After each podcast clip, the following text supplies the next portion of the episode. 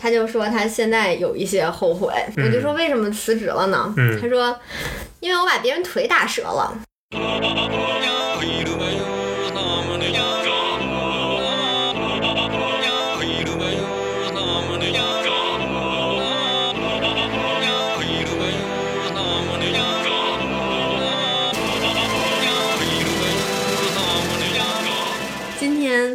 我刚下车的时候，然后在那儿排出租车的队，就是先排了大概二十多分钟吧，然后就车比较少，嗯。排上以后上了车呢，就是先说了去哪儿。然后确定了走哪个路线，然后他就跟我说让我扫一下那个北京健康宝，他就说，哎，你有北京健康宝吧？对，然后我就想起来上次就是也是有扫过健康宝嘛，嗯嗯然后我就开始打开，然后验证，就开始扫码，哦然后就是这个过程中，我们俩一直就保持着一种沉默，就是那种空气有一点点绷着，谁都想说什么，但是都还没有说。哦等到我扫完了之后，然后他听到这个通过，他就非常的放心，然后就说了，就是谢谢您配合的那个意思。然后他说这个吧，就是公司这么规定，嗯然后呢就必须得做。我呢又是一个愿意执行这种管理的人，我就说这个我很理解呀。我说比上次我回来那个师傅好多了。然后具体见上一，他就是你理解的话就也挺好的。然后他就开始说吧，他说我还不太习惯做这个服务业。我们国家分第一产业、第二产业、第三产业。我原来是在做制造业的，就是第一产业的。哦，从工人做到管理，十九岁上班，干了二十五年，哇，老工人干到四十四岁，啊，然后就开始开车了。他就说他现在有一些后悔，我就说为什么辞职了呢？嗯他说因为我把别人腿打折了。啊，这个时候我们那个车窗还是开着的，所以他后面说了啥吧，其实我没有太听清楚。哦，因为你也知道，那个车开起来风噪还是挺大的。我就跟他说，我刚才等车等了很长时间，他就开始说，没有人愿意来这儿接单。首先是因为很多人来了这里，排很长的队，有很多红绿灯。第二，就是因为现在朝阳站的情况，大家也都清楚的，就是因为它没有地铁的接驳。因为现在的三号线和二十四在建，还没建好，所以它只有出租车，但是它只有东面开，西面不开，因为西面是枢纽的一个基坑，还没有建完。而且还有就是公交车也可以到一些像青年路，还有那边有一个什么。然后他就说不愿意去这儿拉活，之后他就说打架斗殴的故事，把人腿打折了。然后我说那就有没有上法庭呀？然后他就说那人连说都不敢说。为什么不敢说呀？为什么不敢说呀？啊，悠悠，是因为他理亏吗？嗯，你不知道呀？知道啥呀？然后他说是他是追到那个人家里面，然后在他家里面把那个人腿打折的，然后那个人之后还不敢说，就跟领导请假说是踢足球把腿给踢伤了。他的原话是：“你说都五十多岁的人了，我是头一天认识他，从来没有听说过他踢足球。”然后那个人就在家躺了一个星期，然后他们工会的主席什么的还去问，包括总经理还去家里面慰问他，同时还问就是今天这个司机说这个事儿跟他有没有关系。走漏消息了。但是后来呢，他就是自己辞职了，但是他现在有点后悔。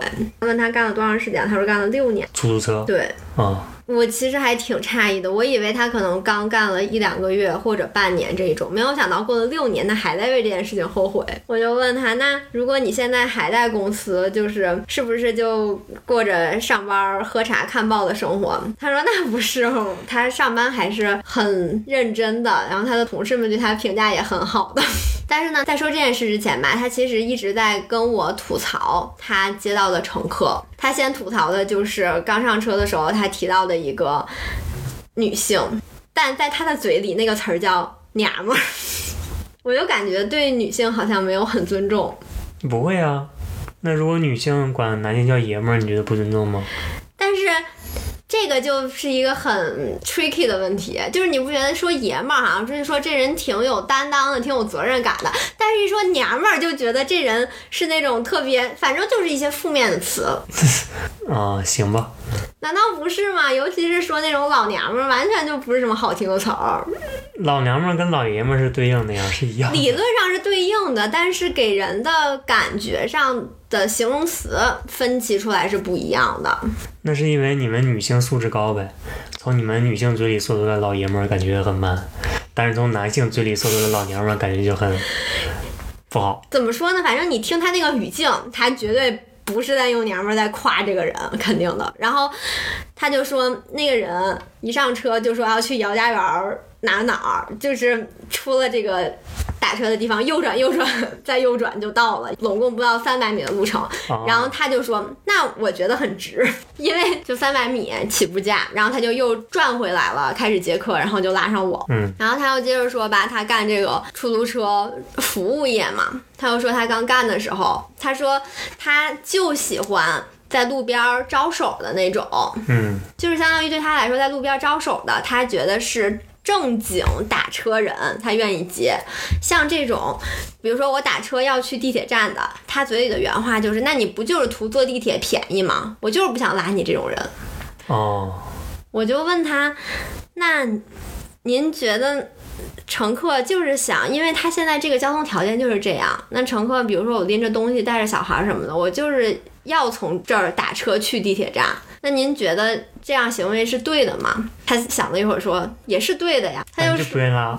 对他说没有对错问题，就是立场问题。我站在乘客的角度，我也想打到地铁站，但我站在司机的角度，我就是不想拉。所以这也导致了为什么就是那个地方我们打车等了那么长时间，就不像南站似的车等人。我们这儿就今天打车完全是人等车，可是他没说明白呀，嗯为什么打到十里铺司机就不愿拉呢？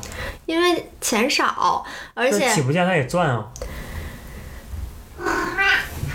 不转，你听到没？转，它是那样，它从时间上，因为过去以后红绿灯挺多的，然后你那个地方就是还很多地方不让停车，他好不容易把人放那儿了，但是那儿周围又没有什么招手的机会，就相当于他把人出租车去车的地方。对。哦，好专业呀！一般枢纽车站会有出租车去车场，嗯，在那儿专门给出租车等待的。对，但是你想，他就拉到地铁口，嗯还续车，他都不让你停，你好不容易找个地儿停了，然后你又得等好多个红绿灯再绕回去，这样就可能很长时间过去了，一个小时、半个小时过去了。那边红绿灯确实很多。他就又开始吐槽，说他早上，哎，又说到上次的话题了，接机这个话题。哦早上五点半有一个人约了，然后他就说他一般就是会提前至少二十分钟到，到了以后呢，提前十分钟先给这个人打个电话，表示说，哎，我已经到了，你放心，以及就是我。以及就是，哎，你睡醒了没有呀？赶紧下楼了，别误了机。他这天四点半就到了这个地方，这么早？五点给打了一个电话，也说啊我刚起来，五点十分又打了一个电话，说啊正收拾呢。嗯，五点二十又打了一个电话，哎说我吃两口东西，一直等到六点二十。六点二十，他不是五点半的车吗？对他约的是五点二十，然后他一直等到六点二十，这个时候他又说了一遍，说等到那个老娘们儿下来，在他手摸到出租车门的一瞬间，他啪落了个锁，然后开走了。一边开走，一边在后视镜里面享受的看着那个人，就是气得跳脚的那个感觉。太坏了。然后，所以他就说他非常讨厌平台，因为他会收到很多差评，那，所以他真的很不喜欢这个平台。然后他又接下来说，因为他干坏事儿，他收不到差评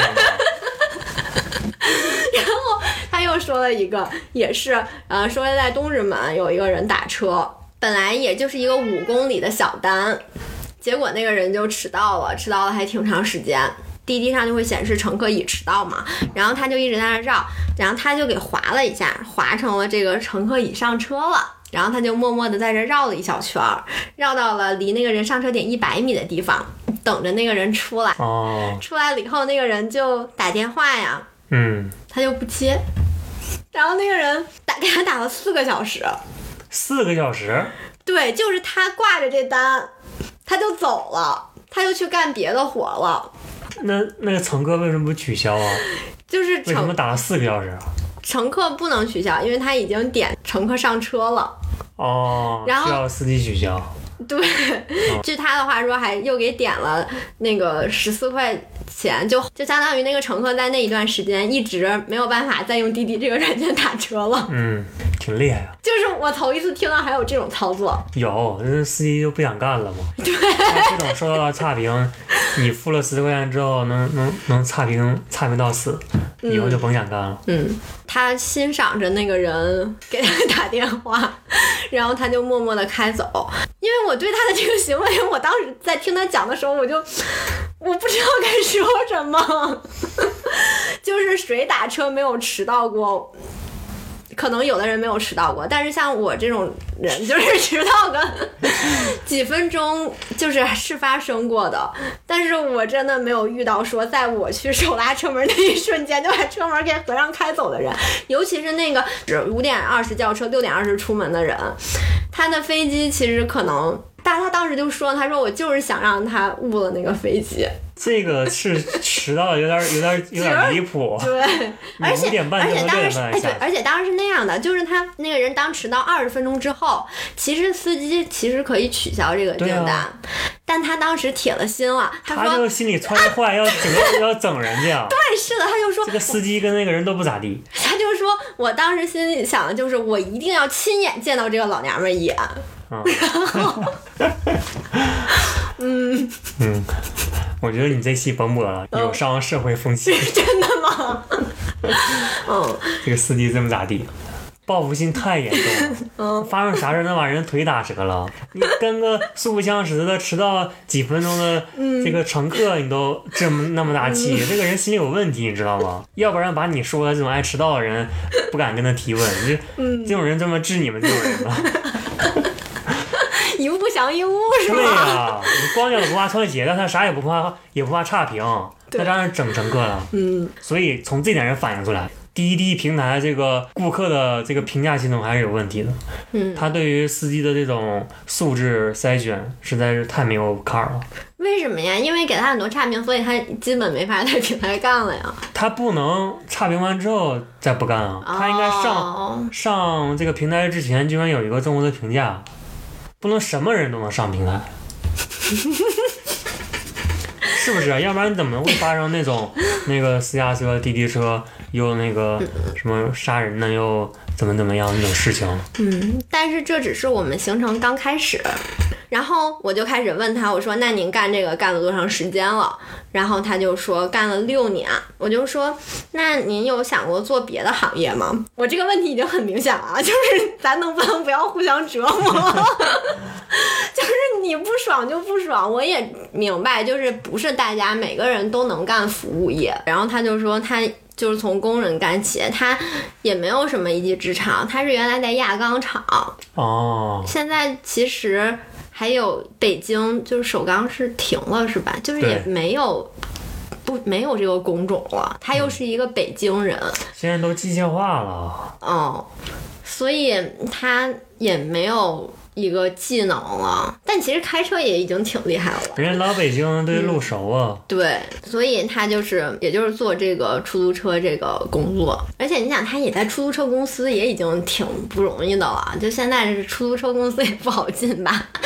然后呢，我就问他，我说：“那在您开车的这些时间里面，您有没有什么感觉到嗯不高兴的和高兴的事儿？这些都有多少呢？是哪个给你印象更多？”他又想了半天，然后说：“不高兴的事情总是给人印象更深，嗯，但是让人有一些开心的事情吧，又总会给人留些遗憾。”觉得遗憾这个词还挺有意思，我就问他，他就说有一次他早上哈出去，先给他家老太太买了个烧鸡，又给他儿子买了一个什么吃的，就要回家了。结果呢，看有人招手拎个大皮箱，他就帮人把皮箱抬到车上了。然后结果呢，那个女的又说，哎，说您再往里开开，里面还有一个皮箱。哎，他就开进去了。其实你想，他这会儿是要回家，对，给儿子吃早饭的。然后他就开进去，又给人把那个皮箱也抬上去了。嗯，那个乘客就说要去机场，哎呦，他就去了。去了以后，太太饿肚子了。是六十七块钱加五块钱高速费，那个女的给了他一百，哎呦，他一撵是两张哎，呦，他就给人说说您给多了，而且要找钱，然后那个说都给你了，那完了，那女的一定是以为是一百，要找三十多，结果是两百。不不，他说了，他说您这是两张，哦，那个人就说都给你了。他说那会儿刚干也贪财，很高兴就收下了，说现在很想给自己一嘴巴子。嗯 他说为什么？因为那个人是要去英国，他是已经在英国定居了，然后说自己装了那个两箱子都是调料，然后他就把这个钱收下了，但是他心里其实是遗憾的。对，觉得有点昧了良心，对 然后又讲了一个什么呢？他说吧，这个没了，嗯，这没了。那还有什么呀？哦那还能我还以为他？会讲讲怎么遗憾，然后以后做什么事补救一下，哦比如说对陈赫好一点。对，他就说他其实平时是不愿意拉机场的活的，嗯，因为机场都是空跑，就是单程嘛，可以再接过去吧？啊，但是你得在那儿等两三个小时，对，啊，跟对。航班有关。对，得等，基本都是你拉过去就得空跑。然后他又说，还有一个就是出租车司机，有的人嘛，他是不愿意拉几种人，比如说带轮椅的，嗯比如说病人。他就讲了一个，说有一个脑瘫的嗯嗯人。哎，是脑瘫是什么？反正就是有一个老爷子，可能得六十多岁了，坐轮椅。然后呢，上来是一个妈跟一个闺女，这个妈也得六七十，闺女也得四十左右，四十多了。然后他们两个一上车就开始吵，是从左安门去右安门，吵怎么走。然后这个他妈说，你得先往西走，再往北走，再往东走，绕一个大 C 型。然后那个闺女说，直接这么走。然后他，你说其实这个时候啊，我觉得啊，司机应该是可以给人意见的。他呢是这样，他是把那个老头儿，就是先铺好这个褥子，又把人给抱上来，又把这个轮椅给折好放到后备箱里。但是他就坐在这儿听了五分钟，听那个两个人争论到底走哪条路，他就不吱声。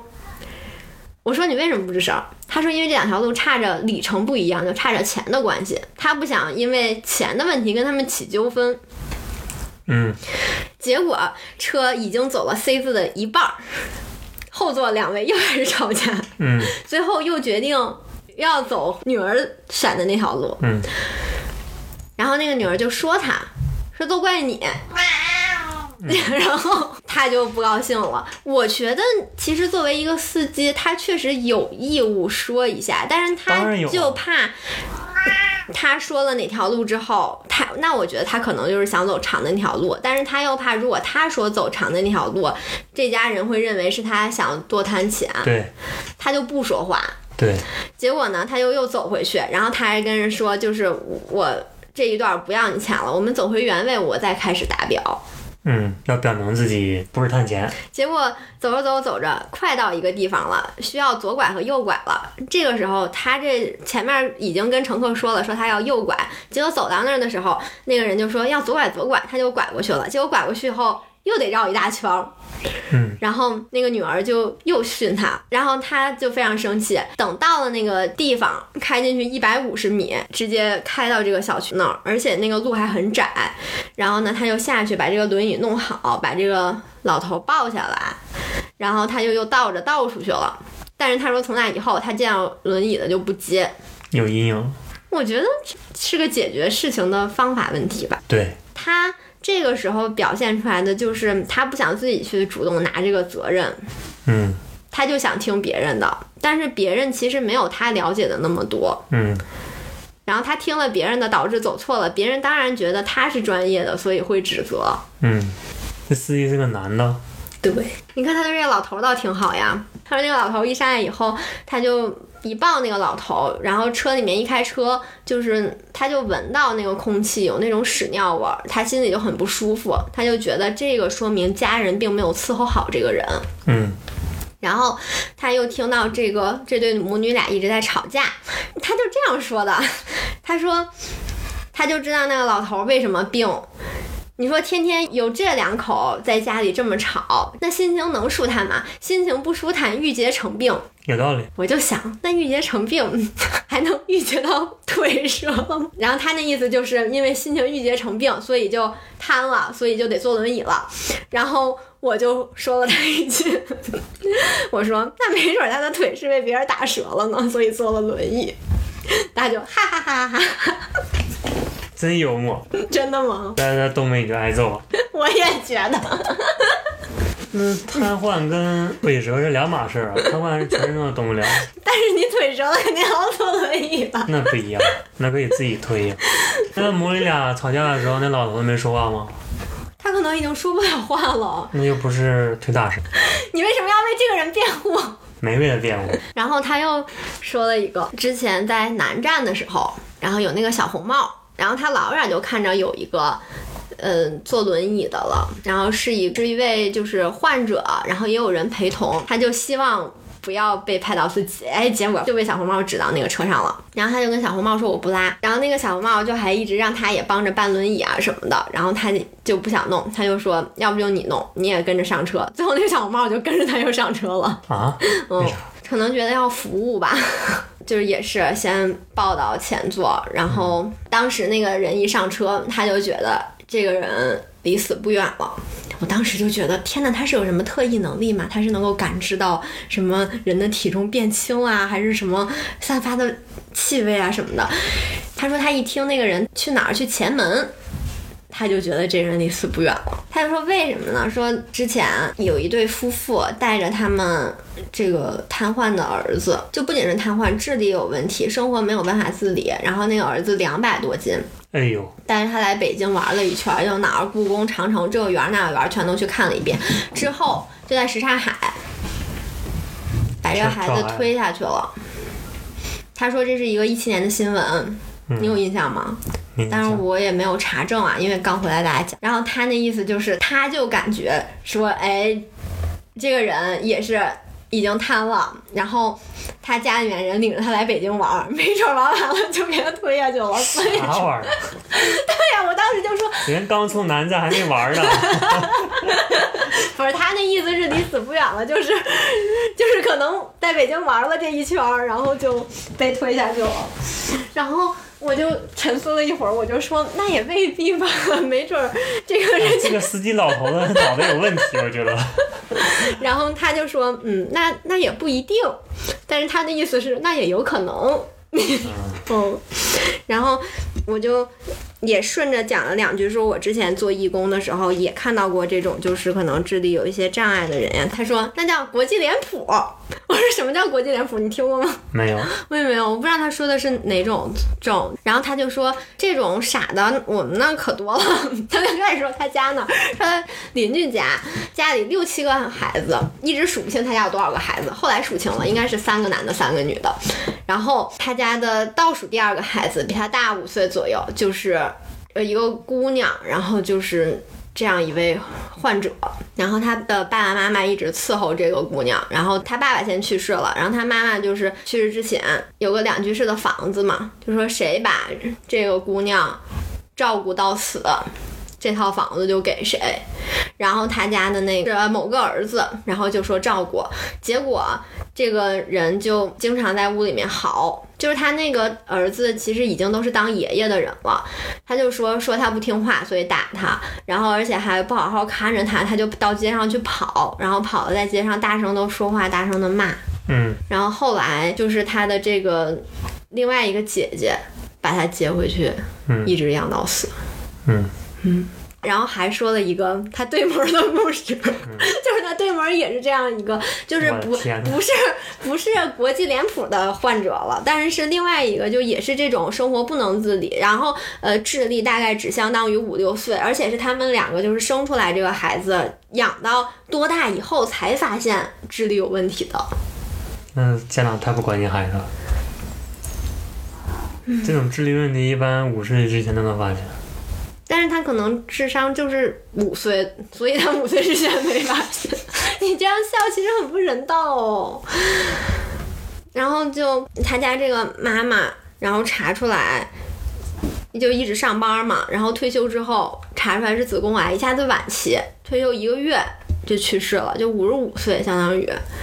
然后他这个爸爸就照顾他，但是就是他就说，如果他爸爸也去世，因为而且他这就是独子，嗯这么一说，我突然想起来，小的时候我有一个同学，也是一个女孩儿，嗯她姓莫，我忘了她小名叫什么了。嗯就是，嗯，大家都说她可能智力有点问题，有点傻傻的。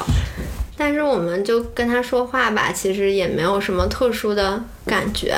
但是他的父母非常想要一个儿子，然后莫是女孩，所以他就他们可能就是最后还是想办法证明了，说他确实是智力有问题，然后他们就要了一个孩子，是一个男孩。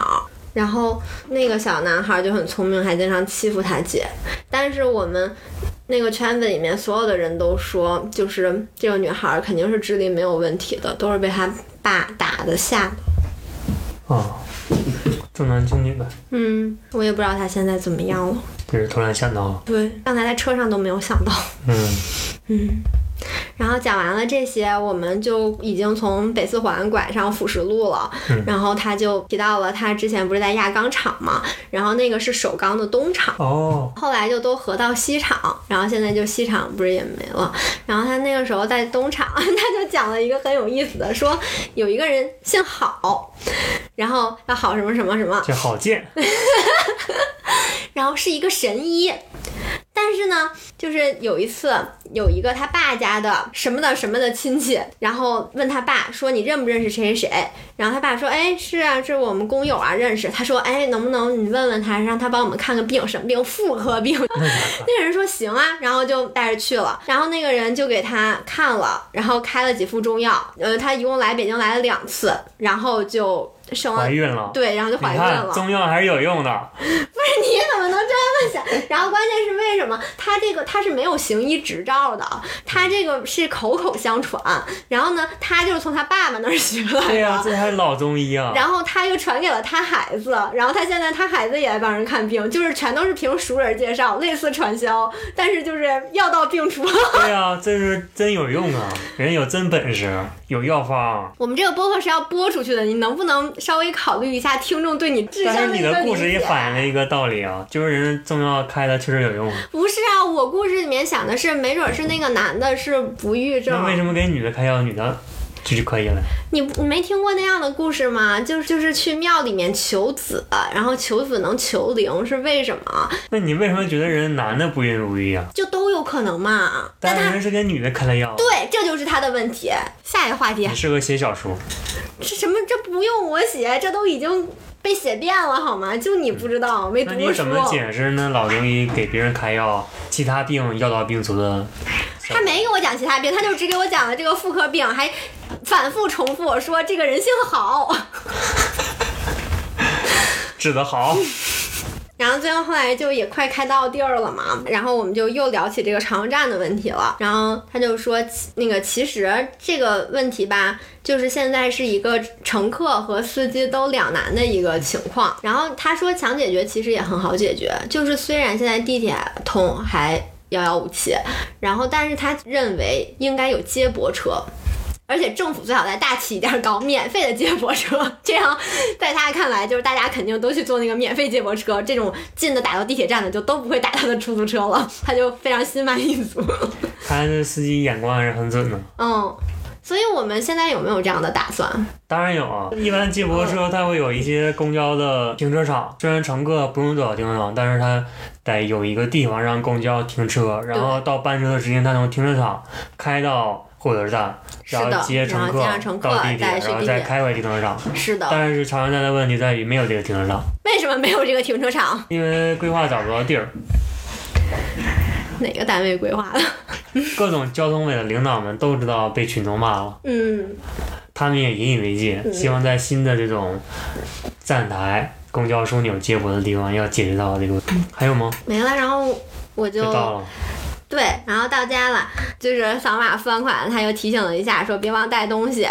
然后说上次有一个乘客就把手机落上面了，我就赶紧见缝插针的问了一句，我说那你给他打电话了吗？他说我没捡着，是被我后来那个乘客捡着了，然后为这事警察还追了我半个月，然后我就下车了。